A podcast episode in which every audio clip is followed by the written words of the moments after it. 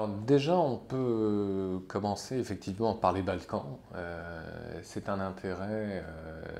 ancien pour les Chinois, qui remonte au moins, en tout cas pour la Chine euh, contemporaine, aux années 50, avec une lune de miel qu'a connue la République populaire de Chine et la Yougoslavie. et ça remonte aux années Tito, lorsque la Yougoslavie de Tito et la Chine de Mao Tse-tung participaient notamment aux accords de Bandung. Et donc, euh, Bandung, on le sait, 1955, c'est la naissance des pays du tiers-monde, donc ni Est ni Ouest, les pays non alignés, comme on disait à l'époque. Et donc, euh, la Yougoslavie semblait être une alternative, si vous voulez, au, modèle soviétique euh, qui était par ailleurs concurrent de celui de la Chine. Donc, empathie idéologique au départ, et les choses s'accélèrent en fait après l'effondrement de, la Yougoslavie c'est-à-dire donc euh,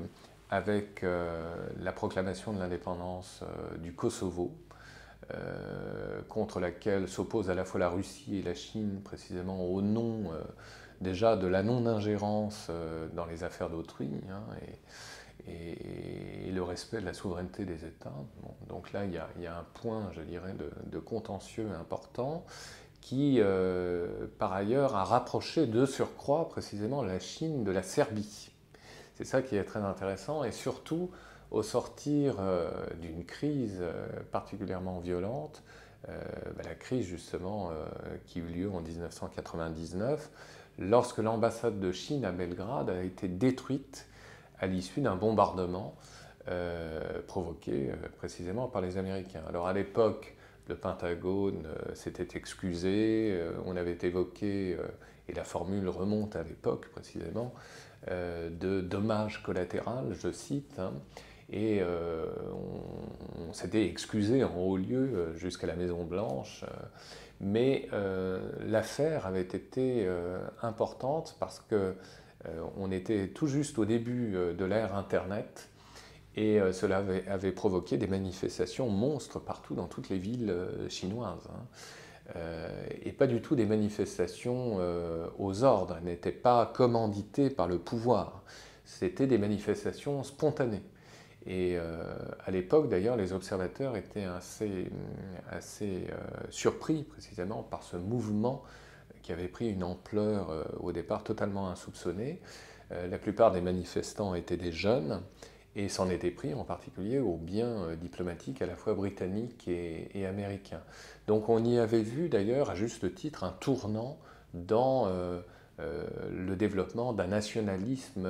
assez virulent côté chinois. Donc il faut rappeler précisément ce précédent de la relation de proximité, une relation vraiment spéciale qui lie la Serbie à la Chine dans le contexte plus global de la rivalité euh, entre les Occidentaux et, l'Orient au sens large, parce que précisément les Balkans, il faut le rappeler aussi, c'est une zone de fracture précisément entre l'Occident et l'Orient. Et on sait que c'est une région qui, sur la longue durée, a toujours été convoitée par la puissance russe, mais il faut rappeler aussi que les Chinois, très tôt, s'y sont euh, à leur tour euh, intéressés.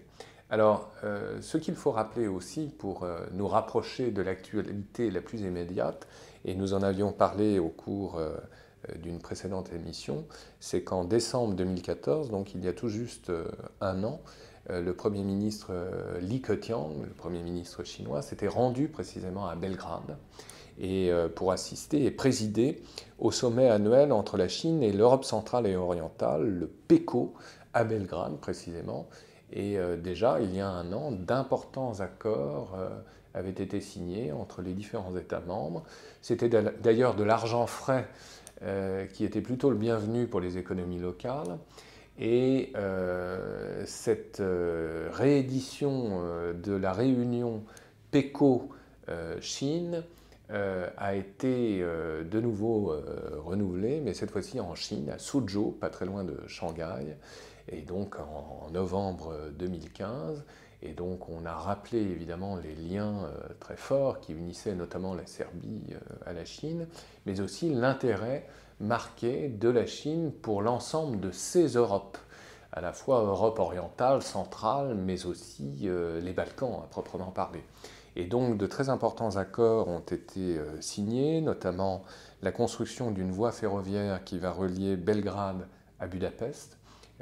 et qui sera donc de construction chinoise, mais aussi le rééquipement de zones portuaires à la fois dans les zones de l'Adriatique, de la mer Noire et de la Baltique. Donc ça c'est très intéressant de rappeler ces projets-là au moment où l'Union européenne est en crise et a tendance à se désengager justement de ces régions périphériques euh, de l'Europe, eh bien la Chine investit massivement. Et elle investit d'autant plus que euh, ces pays, et je pense en particulier à la Pologne, sont en demande parce que euh, ces pays subissent directement le contre-coup des contre-sanctions qui ont été imposées par Moscou à la suite de l'embargo euh, imposé par l'Union européenne à Moscou, notamment dans tout ce qui a trait aux produits agricoles polonais qui sont sanctionnés évidemment par la Russie qui a réagi légitimement à ces sanctions. Donc euh, c'est un projet qui a été peu euh, mentionné et, surtout des, rencontres multilatérales qui ont été peu mentionnées par les médias occidentaux, mais qu'il est bon euh, de rappeler parce que une certaine Europe continue malgré tout de se développer et en marge même de Bruxelles, c'est-à-dire en se rapprochant de la Chine et en développant des projets avec la Chine précisément.